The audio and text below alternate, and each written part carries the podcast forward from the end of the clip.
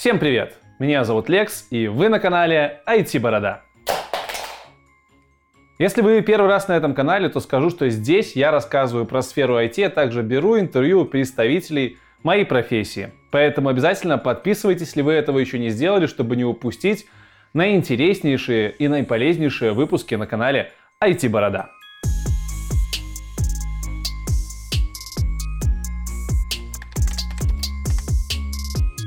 Сегодня я вам расскажу, что же такое библиотеки в программировании, что такое фреймворки в программировании, что откуда вытекает и как это используют программисты. Все из вас наверняка ходили в обычную городскую библиотеку, либо просто пользовались поиском в Гугле для того, чтобы найти ту либо иную книжку. Зачем мы это делаем? Да просто для того, чтобы подчеркнуть какие-то знания, которые уже до нас изобрели, которые нам придумывать не нужно, которые уже есть, описаны в книге, и, пользуясь этими знаниями, что-нибудь дай сделать. Например, написать дипломную работу, либо сделать какой-нибудь, не знаю, макияж, который мы подсмотрели, там, девчонки подсмотрели в журнале. Либо сделать какую-нибудь микросхему спаять. Почему бы нет? За всем этим мы идем в библиотеки, будь то публичные библиотеки, либо будь то интернет-библиотеки.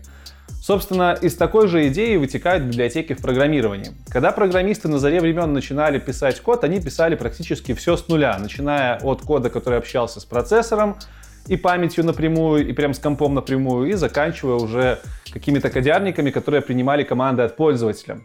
Когда кодовая база накоплялась все больше и больше, разработчики увидели, что многие куски кода они пишут повторно, постоянно, и эти куски в принципе ничем не отличаются. Например, э, принцип работы с файлами в файловой системе определенной операционной системы, он везде одинаковый. И код, который помогает работать с этими файлами, он тоже везде одинаковый. Либо код, который помогает работать с картинками в определенном разрешении. Например, JPEG картинками, он тоже практически везде одинаковый. Соответственно, зачем пилить постоянный огород, постоянные велосипеды, если просто можно взять решение стороннего разработчика, чувака, который уже с этим поработал, и Э, использовать его у себя в проекте. Именно такие куски кода, которые полностью самостоятельны, обособлены и предоставляют какой-то единственный рабочий функционал, то есть не выходят за рамки ответ... единственной ответственности, и назвали в программировании библиотеками. То есть библиотека — это какой-то кусок кода, который лежит где-то на удаленном сервере, где-то у кого-нибудь на компе, на диске, где угодно. Этот кусок кода доступен э, вовне. Например, на GitHub мы знаем очень много от, открытых публичных репозиториев с э, разнообразными библиотеками.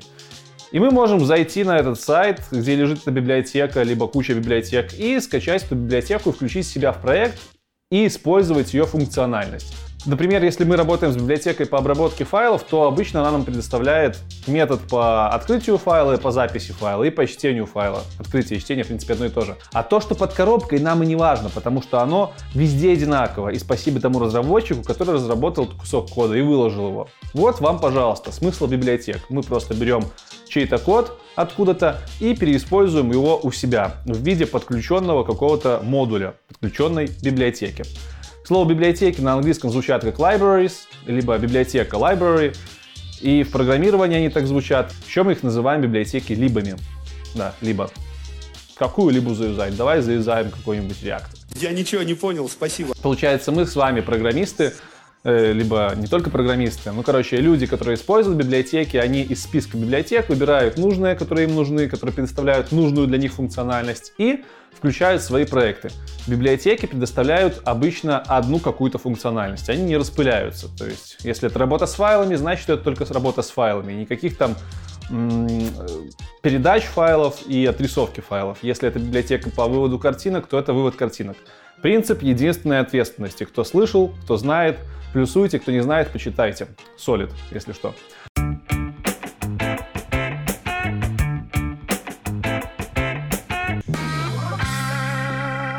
Да подождите выехать.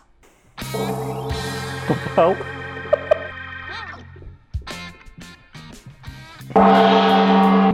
Узнаешь этот гонг? Это буткемп Эльбрус. И наверняка ты про него уже слышал. А это его создатель Гоша.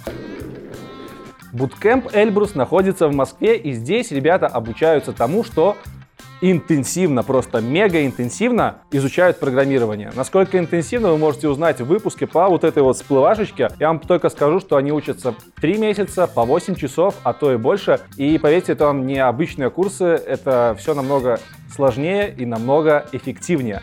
Поэтому обязательно присмотритесь к этому формату. И сейчас я вам расскажу еще пару плюшек, которые относятся исключительно к буткемпу Эльбрус. Вас ожидает 11 недель обучения, из которых 2 недели вы проведете на прекурсе. На прекурсе вы познакомитесь с основами работы с гид, с терминалом, с основами HTML и CSS, а также базовым курсом по JavaScript. Этот курс сделан для того, чтобы было чуть больше времени поработать с простыми технологиями и не тормозить на очном обучении, потому что дальше все будет очень очень интересно. Ибо вас ожидает 9 недель очного хардкорного курса. Занятия проходят с понедельника по пятницу с 9 до 19 часов.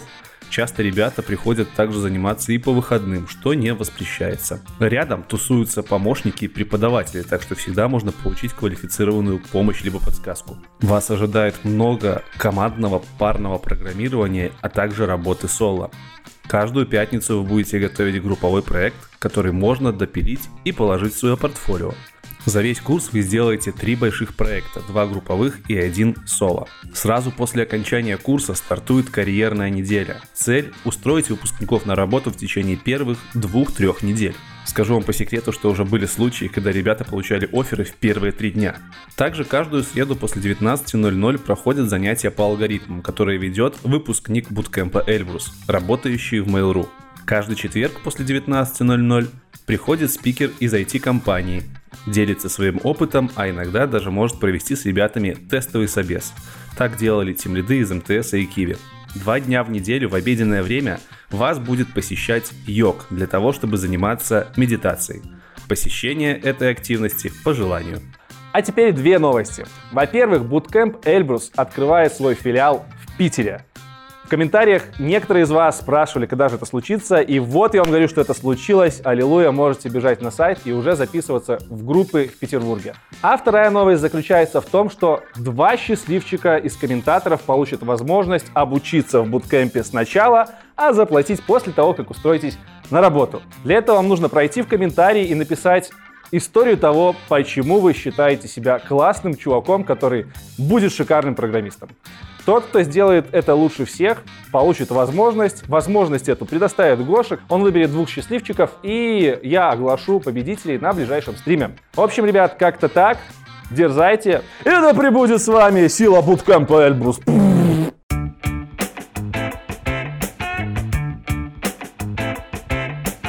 Дальше интереснее. Дальше у нас появляются фреймворки.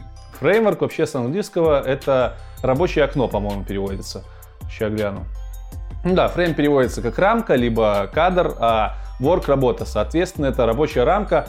А, но как бы это, естественно, не просто какая-то там рабочая рамка, в которой мы что-то делаем. Там рамка, знаете, от картины, мы в ней что-то херачим. Мы программисты, мы пишем код. Любой фреймворк по факту является смесью нескольких библиотек, совокупностью нескольких библиотек, и каких-то правил разработки э, определенного типа приложений. То есть а, обычно фреймворки это как бы каркасы. Каркасы, следуя которым мы строим свои приложения, будь то веб-сайты, либо десктоп-приложения, либо мобильные приложения. Для каждого из типа приложений существующих существуют и фреймворки. Фреймворки используют, конечно же, ряд библиотек для того, чтобы их ядро могло работать, их каркас. Они нам, как программистам, предоставляют э, каркасный код, то есть уже у нас есть какие-то наработки кода, и в этот каркасный код мы уже вставляем какие-то свои вставочки и под себя настраиваем фреймворк. Таким образом, можете видеть, что фреймворк от библиотеки отличается тем, что у него не единственная ответственность, он позволяет закрыть много всяких функциональных обязанностей, потому что позволяет нам по факту сделать коробочное решение какого-то приложения. Например, веб-сайт. Очень много сейчас фреймворков для веб-сайтов. И в то же время фреймворки задают жестко правила игры. То есть нам можно внедрить свой код, который будет немножко поднастраивать фреймворк. В принципе, можно в фреймворк строить свою какую-то бизнес-логику, но изменить ядро фреймворка нельзя. И фреймворк не дает нам выйти за рамки вот этой вот архитектуры, архитектурного решения, которое предоставил нам разработчик конкретного фреймворка. Таким образом, они не дают нам выстрелить в ногу, но и как бы место на развернуться у нас Э, тоже не так уж и много остается. Но зато мы с вами можем, используя фреймворк, получить практически готовое приложение, будь то опять-таки мобилка, консолька, либо сайт, просто донастроив его под свои нужды. И поэтому фреймворки это очень удобно. В одном из видосов последних Сергей Немчинский говорил, что Фреймворк — это как callback функция, которая позволяет ваш код, результат исполнения вашего кода перетаскивать к себе, либо брать ваш код и как бы затаскивать к себе. И он говорил, что если библиотеки мы с вами берем и используем у себя в проектах, то фреймворки как бы берут наш код и используют внутри своего каркаса. Это, в принципе, верно, но я единственное, что замечу, что не только через колбеки фреймворки работают, конечно же, в разных языках они работают по-разному. И вполне себе нормально, когда фреймворк просто нам предоставляет кодовую базу, а мы уже в конкретных местах, где разрешено, вставляем свой код. Это не посредством колбеков работает, если вы вдруг знаете, что такое колбеки. Не везде. Вообще аналогия с колбеками, она достаточно сложная, и я бы привел в аналогию чтобы более четко объяснить, что такое библиотеки и фреймворки, аналогию постройки здания. Э, когда мы строим с вами здание, неважно какое, просто какое-то здание. Для того, чтобы его построить, нам нужны кирпичи, нам нужен цемент, нам нужна арматура. И вот эти составляющие, из которых состоит здание, и будут библиотеками. Библиотека по поставке кирпичей, библиотека по поставке арматуры, библиотека по поставке раствора. Само же здание — это будет фреймворк, то есть архитектурное решение, э, оно, здание должно быть там строго э, вертикальное, чтобы оно не упало, не сложились, стены, точнее, должны быть строго вертикальные, крыша как-то должна быть устроена, должно быть основание, э, коммуникации какие-то. Это здание, и в нашем случае здание это есть фреймворк. Мы не можем выйти за рамки нашей физики, физики нашей планеты, и не можем строить стены э, в подвешенном состоянии. Фреймворк задает нам э, строгие правила, по которым мы строим здание. Но до того, как мы здание не построили, пока мы еще его не построили, мы можем даже не знать, будет в этом здании находиться э, либо жилой дом, либо какой-то спортзал, либо просто это будет какой-то сарай мажорный. Это все уже решит тот, кто будет использовать тот каркас, который мы с вами построим. Это прямая аналогия с фреймворком. Когда мы берем фреймворк для построения какого-то, например, сайта либо веб-приложения, мы можем его кастомизировать как нам угодно. То есть мы можем клеить свои обои, грубо говоря, можем проводить как угодно проводку, можем сносить не несущие стены и сделать большущее пространство для спортзала. Это уже как нам с вами захочется, как захочется программистам конечным, которые используют фреймворк. Но несущие стены никакой программист снести не имеет права, потому что вся конструкция разрушится. Мне кажется, вот такая вот аналогия с домом и с компонентами к дому очень хорошо показывает разницу между библиотекой и фреймворком. И из этой же аналогии можно понять, что фреймворк не всегда задает прям очень узко ту сферу э, приложения, которое мы строим.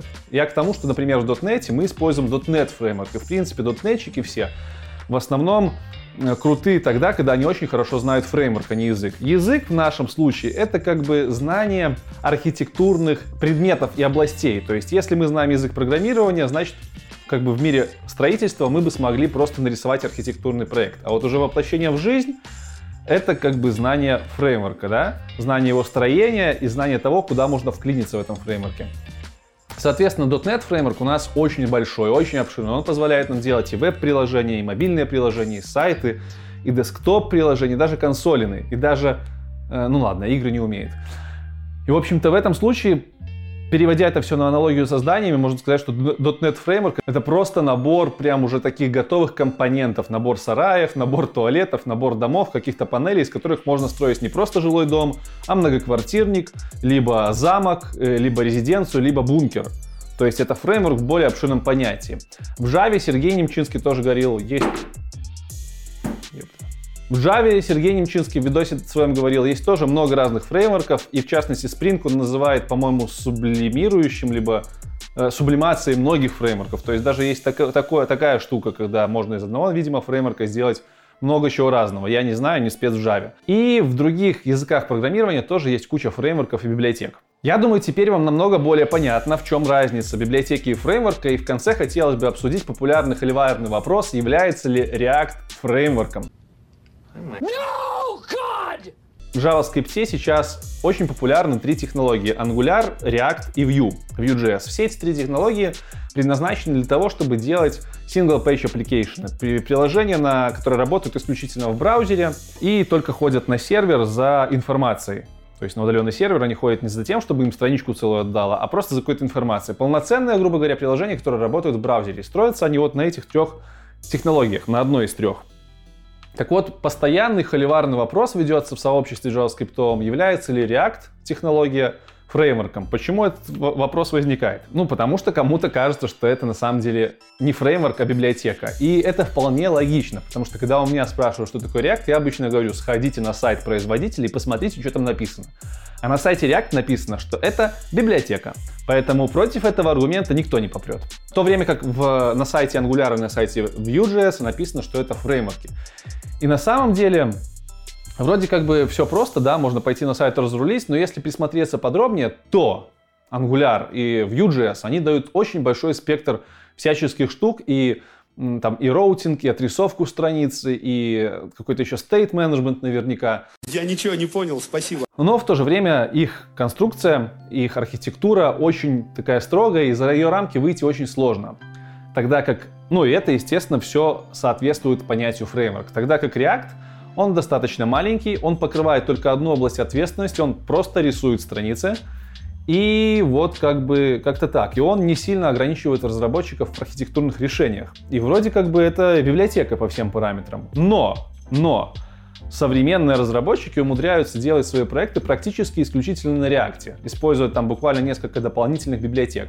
Исходя с этой точки зрения, когда э, весь, э, все приложение, все, весь финальный вид приложения базируется практически на одной технологии, в данном случае на React, с этой точки зрения можно вроде как сказать, что это фреймворк, потому что ну вот мы целый дом возвели на React. Я тут не буду разводить холивар дальше, я вам просто предлагаю пройти по ссылочке, которую я оставлю в описании под видосом и в телеграм-группе и почитать подробнее мнение крутых разработчиков JavaScript на тему того, является ли React фреймворком или библиотекой. На этом сегодня я, наверное, все хотел сказать, что сказал.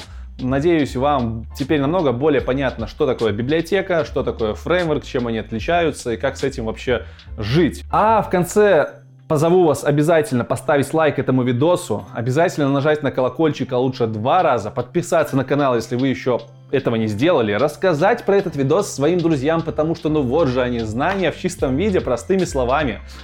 Где еще такое можно найти? Также заходите в телеграм-канал, узнавайте в нем...